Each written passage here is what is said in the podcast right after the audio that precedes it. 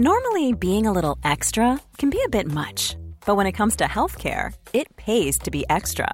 And United Healthcare makes it easy with Health Protector Guard fixed indemnity insurance plans. Underwritten by Golden Rule Insurance Company, they supplement your primary plan, helping you manage out of pocket costs without the usual requirements and restrictions like deductibles and enrollment periods. So when it comes to covering your medical bills, you can feel good about being a little extra. Visit uh1.com to find the Health Protector Guard plan for you.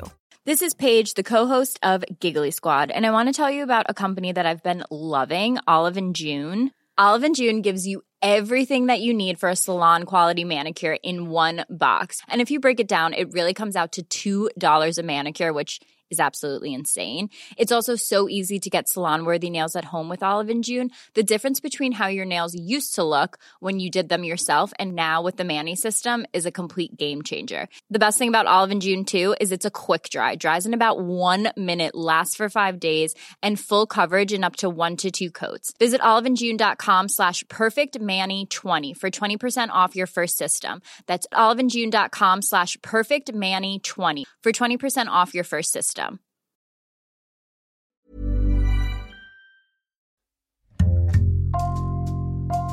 Bonjour, c'est Jules Lavie pour Code Source, le podcast d'actualité du Parisien.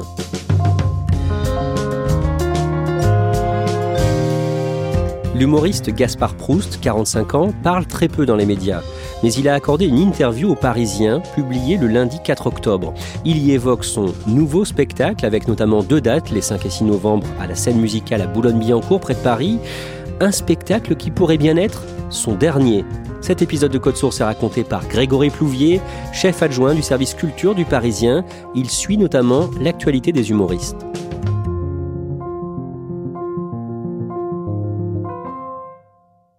Grégory Plouvier, il y a une chose qui n'est pas connue concernant Gaspard Proust, c'est que le français n'est pas sa langue maternelle. Eh bien oui, il est euh, d'origine slovène, c'est donc sa langue maternelle, et jusqu'à l'âge de 6 ans, il ne parlait pas un mot français. Vous allez nous raconter tout ça plus tard dans ce podcast, Grégory Plouvier. Mais d'abord, on a choisi de commencer ce récit en 2007. Cette année-là, Gaspard Proust se produit sur une scène à Paris, dans une toute petite salle. Ça s'appelle la Petite Loge. La particularité, c'est que c'est le plus petit théâtre de Paris. 25 places pas toujours rempli d'ailleurs. Il euh, rôde son tout premier spectacle qui est de son propre euh, aveu, une espèce de ramassis de tout ce qu'il a, donc euh, des textes censés être drôles, des chansons drôles et pas drôles. Voilà, une espèce de, de pot pourri. C'est une période où il se cherche. Quel était son rêve au départ? Au départ, il veut être chef d'orchestre, il veut être écrivain, il aime la musique classique, il aime les belles lettres. L'année suivante, en 2008, il est repéré par l'animateur et producteur Laurent Ruquier. Oui, Laurent Ruquier, qui a toujours un regard assez euh, acéré sur euh, la jeune génération des, humoristes et qui voit cet ovni. Euh, il n'avait jamais vu un jeune humoriste aussi étonnant sur scène. étonnant parce qu'il n'aime pas les humoristes, il n'aime pas le public, et il n'aime pas faire rire, mais il y arrive quand même. Arthur Rubinstein disait Je monte sur scène pour faire l'amour à la salle. Alors, c'est pas du tout mon cas. Hein. Pas parce que vous êtes pas sexy, hein, je veux dire, euh, dans le noir, qui ne l'est pas. Euh, mais vous avez certainement remarqué que j'ai une politesse, une élégance, une grâce, une hauteur de vue, une pudeur même, qui est loin d'évoquer spontanément l'univers du déglaçage au foutre. Le nazisme, comment vous expliquez ça? C'est comme un meeting de Ségolène, avec des idées. À partir de 2011, il explose avec son spectacle Gaspard Proust tapine. C'est son premier spectacle qui, euh, qui, cartonne parce que sur scène, voilà, on découvre un, humoriste euh, très provocateur, avec un sens de la formule très acéré, très vif. L'ascenseur social. Il est bloqué, il est bloqué, il est bloqué. Il descend très bien. Le problème, c'est que tout le monde veut le prendre à la montée. Hein. Les pauvres veulent devenir riches. Mais pourquoi? Je veux dire, réfléchissez. Sans pauvres, quel avenir pour le catholicisme? Les gens font mine d'être choqués. Il a vraiment cet art de dire euh, les choses les plus provocantes, les plus choquantes, tout en flirtant avec Aline Jones sans, sans jamais la dépasser. À quoi est-ce qu'il ressemble sur scène? Est-ce que vous pouvez nous le décrire? Il est assez sobre, petit costume, d'ex-banquier, euh, il ne bouge pas beaucoup, euh, ce côté direct, posé et qui balance ses vannes avec une espèce de détachement euh, presque cynique et en tout cas euh, assez éloquent. Il parle aussi de politique? Avec un, un, leitmotiv déjà qui est de euh, tirer aussi bien à gauche qu'à droite. Vous savez, moi je suis de la génération Mitterrand. C'est une génération où tout était possible.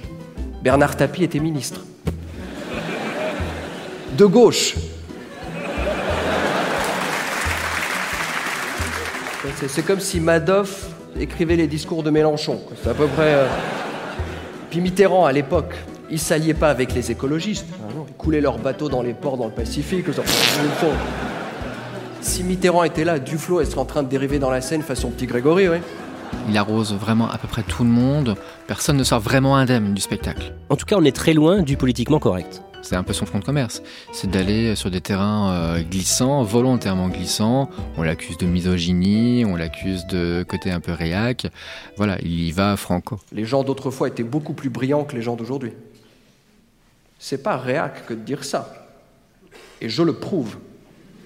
Sous Jules César, les esclaves parlaient latin. Trouvez une femme de ménage qui parle grec. Enfin, ça, ça va encore arriver, ça, c'est. C'est dans les tuyaux, ça arrive. Hein. À partir de là, il est souvent présenté par euh, les journalistes comme un humoriste de droite. C'est une étiquette qu'il ne revendique pas du tout, c'est pas forcément ce qu'il pense lui, mais cette étiquette-là, d'humoriste, en tout cas pas de gauche, euh, si ce n'est de droite, euh, lui colle au début un peu au basket. À partir de 2012, Gaspard Proust est recruté par l'animateur Thierry Gardisson comme chroniqueur dans son émission Salut les terriens sur Canal+. Bonjour, bonjour, c'est salut. Je suis vraiment très content de reprendre. Eh ben voilà. Je tenais à le dire parce que ça se voit pas toujours sur mon visage. Et... Il remplace Stéphane Guillon. Pendant trois ans, chaque semaine, il aura cette euh, chronique-là. Ça lui permettra vraiment d'être connu du grand public, de découvrir son style. Ça marche très bien. En fait, les armes chimiques, c'est un peu comme la fellation. Quoi. Comme sucer n'est pas trompé, flinguer n'est pas exterminé. On est en plein quinquennat Hollande. Donc euh, les affaires Gaillet, etc., il en fait son miel et euh, il commence à imprimer vraiment sa patte. En tout cas, là, maréchal des logis chefs, là, Hollande, il veut y aller. Hein. Ouais. C'est à côté d'Obama, c'est le gendarme de Saint-Tropez qui se tire la bourre avec Rambo. en janvier 2016, il lance son nouveau one-man show intitulé tout simplement Nouveau spectacle. L'ossature de son spectacle, ça va être les attentats. Il parle effectivement des conséquences du Bataclan sur l'époque, sur la société française. Ça part dans tous les sens. C'est assez bluffant en termes de rythme. Euh, on a l'impression qu'il commence sa phrase, il la termine une heure et demie plus tard. Enfin, soulagé fatigué après avoir livré des dizaines et des dizaines de vannes dans un rythme assez effréné. Sur le Bataclan, qu'est-ce qu'il dit? Bah, En fait, il dit au public, voilà, si euh, des terroristes arrivent, faites comme si vous étiez euh, à la mosquée.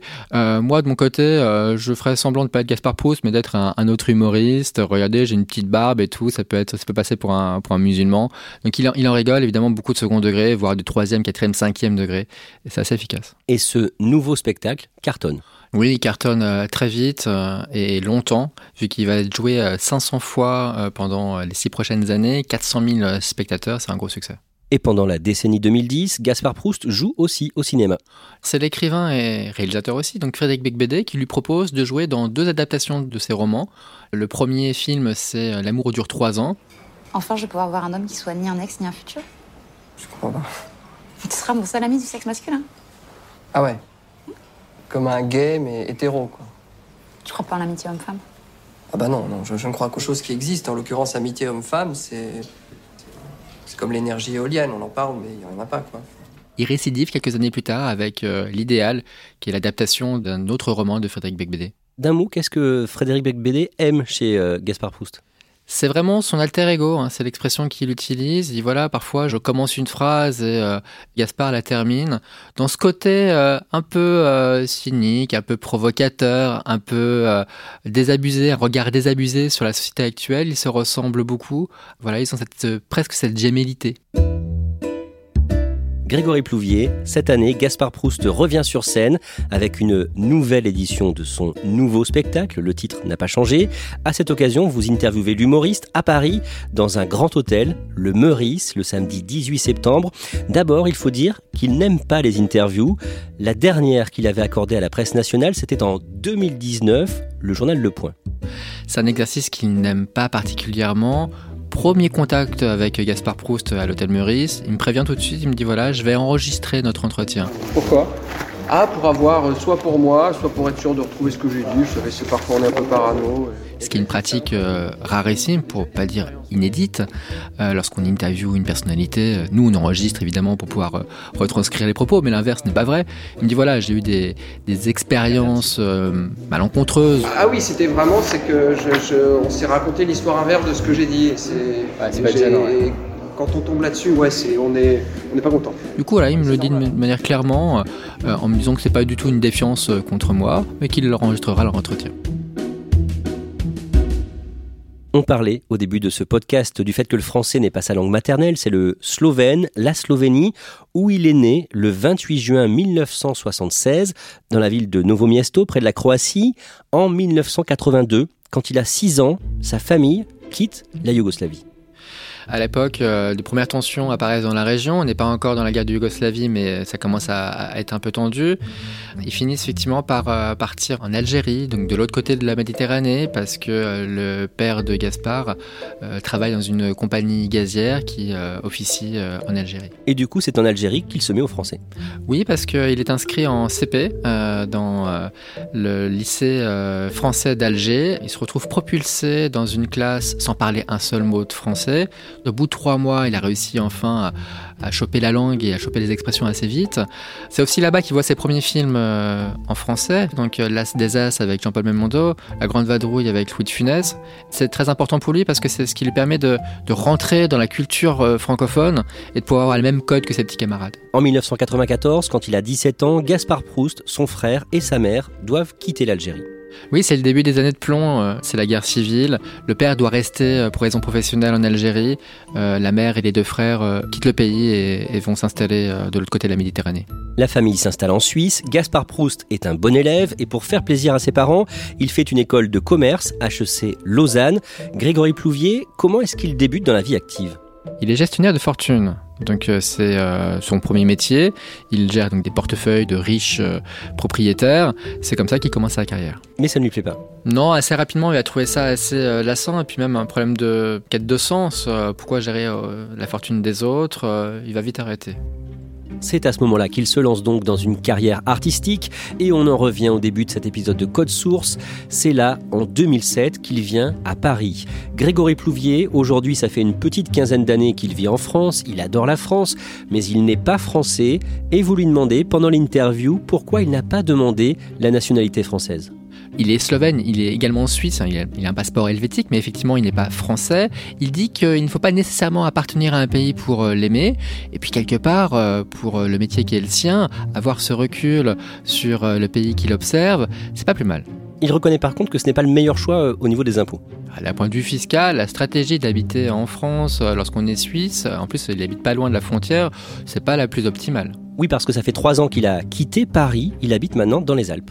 Il disait que Paris n'était pas une fin en soi, que c'était un passage obligé lorsqu'on lance des projets, des spectacles pour se faire connaître euh, d'habiter là-bas. En revanche, euh, c'est pas du tout un citadin.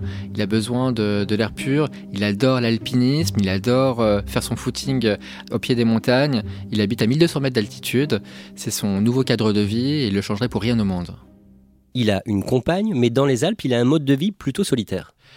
C'est pas quelqu'un qui est très euh, dans le showbiz, dans euh, ce genre de choses.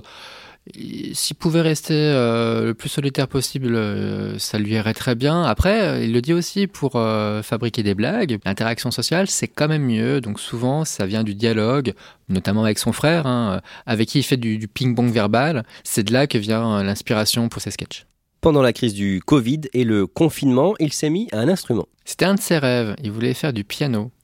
Il me dit d'ailleurs que bon, la leçon à tirer de tout ça, faut pas attendre 40 ans quand même pour apprendre à jouer du piano parce que euh, c'est pas lui qui va devenir Horowitz ou Serkin euh, comme ça d'un claquement de doigts. En revanche, euh, il maîtrise pas mal le prélude de Bach, il est assez content, il commence à trouver pas mal de plaisir par rapport à ça. Oui. C'est un gros fan de musique classique.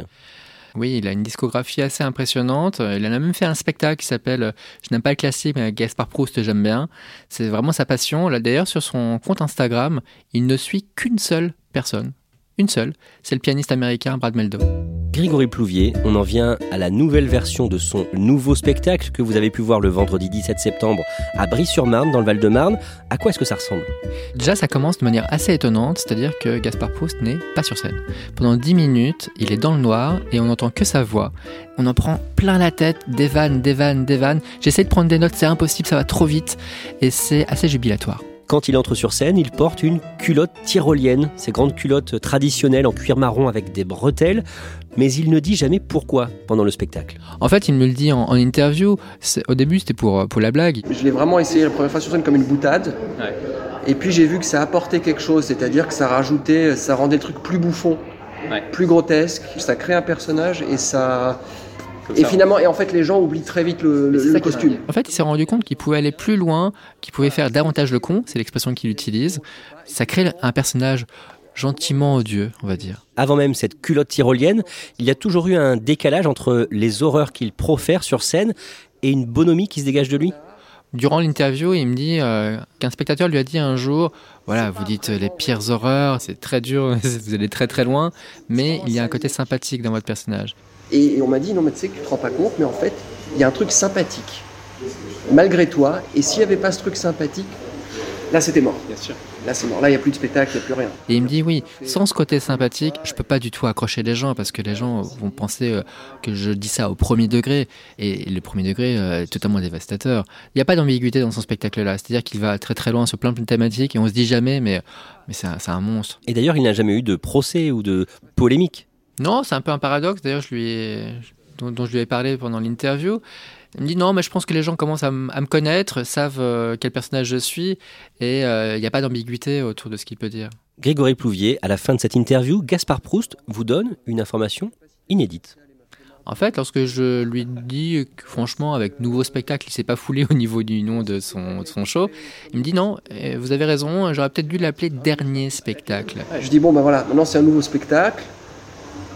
Et puis ce titre est resté et peut-être qu'à un moment euh, j'aurais dû l'appeler euh, dernier spectacle. Et euh, je pense que peut-être que je l'aurais appelé comme ça en fait. Euh, dernier spectacle. Ouais. Alors là, je suis un peu étonné. Du coup, je, je me rends compte qu'il est plus ou moins en train d'annoncer la fin de, de sa carrière. Donc je le relance plusieurs fois. Je dis non mais voilà, vous n'avez pas, vous n'avez plus jamais remonté sur scène. J'arrête ce spectacle, ça c'est sûr. Parce que j'en ai pas écrit un autre. Je n'ai pas aujourd'hui le projet d'en écrire un autre. Là, il me répond qu'il n'a pas de spectacle sous la main, que s'il devait remonter sur scène, ce serait pas avant très longtemps. A priori, il arrête la scène. C'est ce qu'il dit. Il dit qu'il n'y a plus cette. euh, C'était une phase dans sa vie, euh, une phase dans sa carrière, que l'appel de la scène n'est plus euh, une urgence pour lui. Il dit même que euh, cinq minutes avant de monter sur scène, chaque soir, il se dit voilà, qu'est-ce que je fais là? Pourquoi je m'inflige un tel stress? C'est clairement une page qui se tourne pour lui. Ces deux dernières dates prévues sont les 5 et 6 novembre dans une salle de 4000 places, la scène musicale à Boulogne-Billancourt près de Paris. Qu'est-ce qu'il va faire ensuite? Je lui ai posé la question, évidemment. Euh, la réponse est assez évasive, c'est euh, c'est assez flou dans sa tête, je pense. L'un de ses rêves était d'être écrivain. Vous pensez qu'il pourrait écrire? Bah, clairement, lorsqu'on lorsqu'on gratouille un peu, lorsqu'on lui on le pousse un peu dans ses retranchements, on sent que le projet est pas très loin. Après, voilà, écrire un livre, c'est pas n'importe quoi, c'est ce qu'il dit, donc il respecte vraiment euh, la discipline, donc il se lancera pas à la légère. Et puis, euh, en guise de boutade, il dit voilà, de toute manière, si vous voulez faire rire Dieu, parlez-lui de vos projets. Et donc, vous n'avez pas les interviews? Je vous dirai ça une fois que je lirai la vôtre. Merci Grégory Plouvier. Je rappelle que vous êtes euh, responsable adjoint du service culture loisirs du Parisien. Le Parisien, c'est 400 journalistes mobilisés pour vous informer avec des bureaux dans tous les départements d'Île-de-France et l'Oise à retrouver sur leparisien.fr. Et Code Source, le podcast d'actualité du Parisien, est disponible sur toutes les plateformes audio. Cet épisode a été produit par Thibault Lambert et Sarah Amni. Réalisation Julien Moncouquiole. Si vous aimez Code Source, n'oubliez pas de vous abonner, de nous laisser des petites étoiles ou un commentaire sur votre application préférée. Et puis vous pouvez aussi nous écrire directement code source at leparisien.fr.